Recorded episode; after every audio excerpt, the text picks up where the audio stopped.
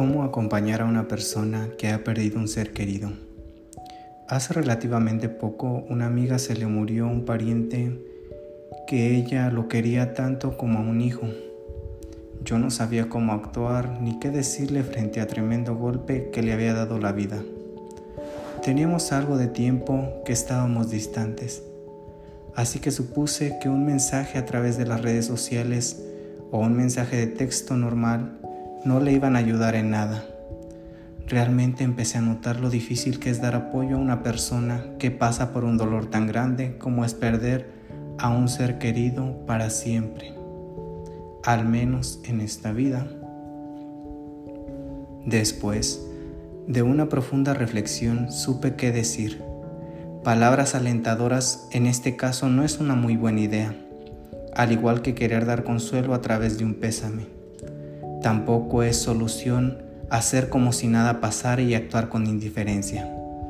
Pero, entonces, ¿cómo debo dar un acompañamiento a alguien que ha vivido o está viviendo la muerte de un ser querido?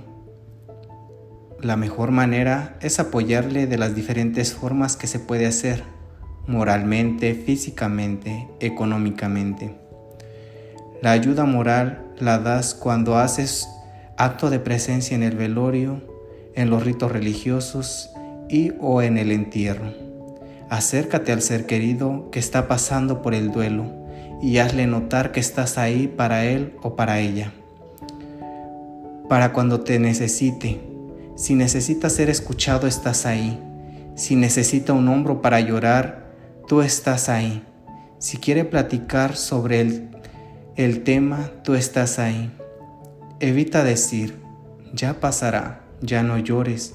Es algo natural que tenía que suceder algún día.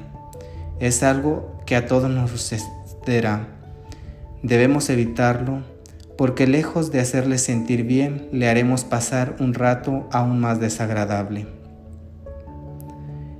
El apoyo físico que puedes brindarle es ofrecerte a realizar diferentes actividades, pues en un velorio es difícil llevar a cabo la organización por los propios dolientes, pues suficiente tienen con la muerte de un ser querido.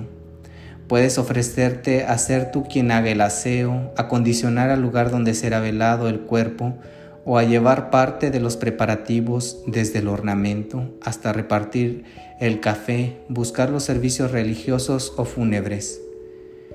Finalmente, el apoyo económico, como se sabe hoy día, el sepelio de una persona es un gasto muy elevado y en la mayoría de las ocasiones los difuntos dejan muchos gastos, sobre todo médicos, por lo cual su familia pasa por una crisis económica muy fuerte.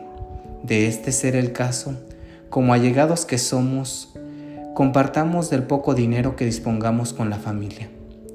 Recordemos que Dios siempre recompensa las buenas obras, sobre todo cuando ayudamos al necesitado.